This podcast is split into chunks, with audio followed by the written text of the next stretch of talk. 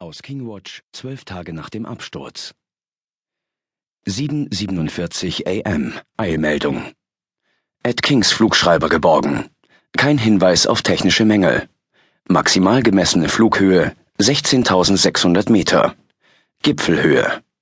Vom Hersteller ausgewiesene maximale Flughöhe 15.500 Meter. King Crank? Hätte ich mir denken können. King flog zu hoch. Technische Mängel ausgeschlossen. Es war ein Pilotenfehler. Pythiamist? Welch ein Zufall. King stürzt ab. Die Queen verschwindet. Wie kommst du auf Pilotenfehler? Candy Dark? Die Queen lebt. Ist lebendiger denn je. Da bin ich mir sicher. Tactrapist liegt falsch. Sie lässt sich nicht unterkriegen. Pythiamist? Ich stimme Candy Dark zu. Die Queen hat ihren Piloten allein nach Carlyle geschickt und sich abgesetzt. Sie hatte einen Plan. Tactrapist? Und der wäre, auf einige Milliarden zu verzichten? Du redest Unsinn, Pythiamist. Sie ist tot. Candy Dark? Du bist ein Mann, Tactrapist, stimmt's? Sobald du den Senden-Button anklickst, riecht es nach männlicher Selbstgewissheit. King Crank? Das war's für Pythia. Financy? Sehe ich auch so.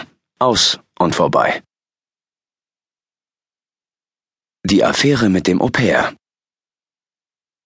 1962 beging Walter Cousins den größten Fehler seines Lebens. Er schlief einen Monat lang mit dem Au-pair, einer englischen Austauschschülerin namens Diane Burroughs. Er war Versicherungsstatistiker bei Pearsall Crane und seine Frau hatte in diesem Sommer einen Nervenzusammenbruch erlitten. Diane machte noch keine Woche den Haushalt, versorgte die Kinder, putzte und kochte, als er bemerkte, dass ihm die 18-Jährige den Kopf verdreht hatte. Sie war Walter durch eine Aushilfskraft im Büro vermittelt worden, die von einem netten Mädchen aus Großbritannien gesprochen hatte. Für Walter, der mit 34 Jahren noch nie außerhalb von Nordamerika gewesen war, klang der Ausdruck Au pair zu hochtrabend, und er hatte gesagt, Sie meinen einen Babysitter? Sogleich bereute er, dass er so provinzlerisch klang. Die spitze Antwort seiner Mitarbeiterin folgte prompt. Au pair ist schon ganz richtig. Sie kommt aus dem Ausland und ist mit einem Visum hier. Wenn Sie ihr einen Job geben, sind Sie ihr Gastvater und bezahlen Sie dafür, dass sie sich um Kinder und Haushalt kümmert. Da Walter dringend Hilfe brauchte, stellte er sie vom Fleck weg ein. Es ist nicht einfach zu erklären, sagte er im ersten Telefongespräch, aber meine Frau ist äh, im Krankenhaus. Am anderen Ende hörte er jenen typisch britischen Tonfall, dessen Charme er sich nicht entziehen konnte. Ich hoffe, es ist nichts Ernstes. Nein, sagte er. Aber da sind unsere beiden Kinder, vier und drei, Barry und Tina, den Windeln entwachsen, aber nicht leicht zu bändigen. Nun, sagte Diane, dann bin ich genau ihr Mädchen. Eine so forsche Art zu reden, scheinbar harmlose Sätze, die zugleich voller Anzüglichkeiten steckten, aus dem Mund einer Schülerin, die einen Job brauchte, war neu für sein amerikanisches Ohr.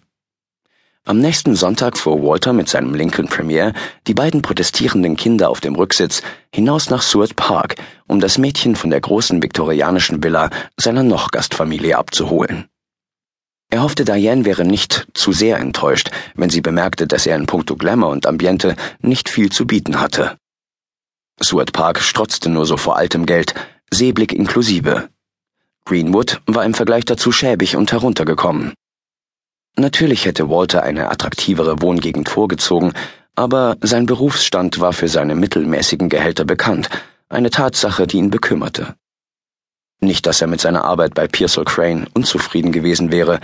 Walter fand dort auf verschiedene Weise Trost. Im alltäglichen Umgang mit seinen Kollegen, in flott gekleideten Mitarbeiterinnen und nicht zuletzt in den höheren Sphären der Versicherungsstatistik. Für ihn eine Art Mysterium. Als er Diane das erste Mal sah, wirkte sie auf ihn wie ein Kind, unfertig, ein junges Ding mit einer einfachen Frisur, ohne Schmuck oder Make-up. Ihre zwei abgewetzten Lederkoffer standen wartend auf der Veranda. Auf dem Schloss des größeren Koffers stand ein altes Transistorradio.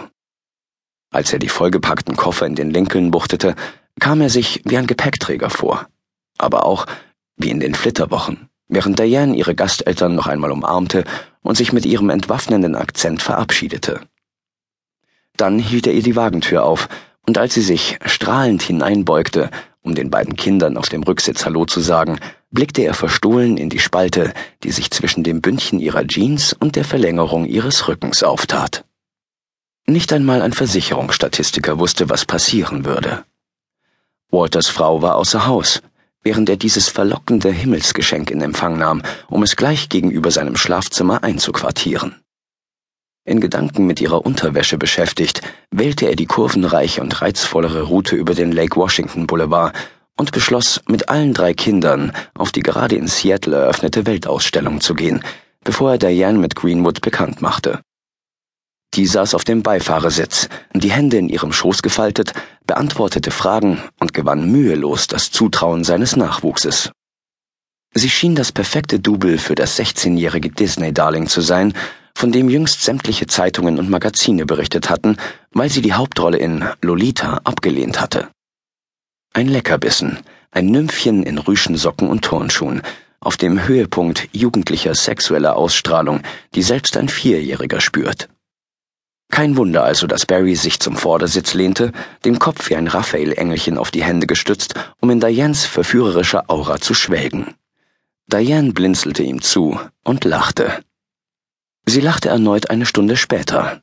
Das gleiche unterdrückte, kehlige Lachen, als sie im gigantischen Space Wheel saßen und ihre Gondel auf dem Scheitelpunkt gefährlich schaukelte, 30 Meter über dem Gewimmel am Boden. Beim Gang über die Weltausstellung folgte Walter Diane wie ein Hund, damit er sie in ihrer Jeans bewundern konnte. Auf dem Weg waren viele ärmellose Kleider, pfefferminzfarbene und bunt gestreifte Tops zu sehen, aber nichts kam an Dianes Jeans heran. Nichts konnte den Anblick übertreffen, als sie im Kunstpavillon ihre schmalen Hände hinter dem Rücken gefaltet vor dem Gemälde Ödipus und die Sphinx stand und sich leicht vorbeugte, um es genauer zu betrachten. Klasse, sagte Diane, den Blick fest auf das Gemälde gerichtet. Ich muss sagen, ich mag besonders die davonlaufende Gestalt unten in der Ecke. Sie ist in Bewegung und lässt Ödipus starr erscheinen, band ihn praktisch auf die Leinwand. Finden Sie nicht auch?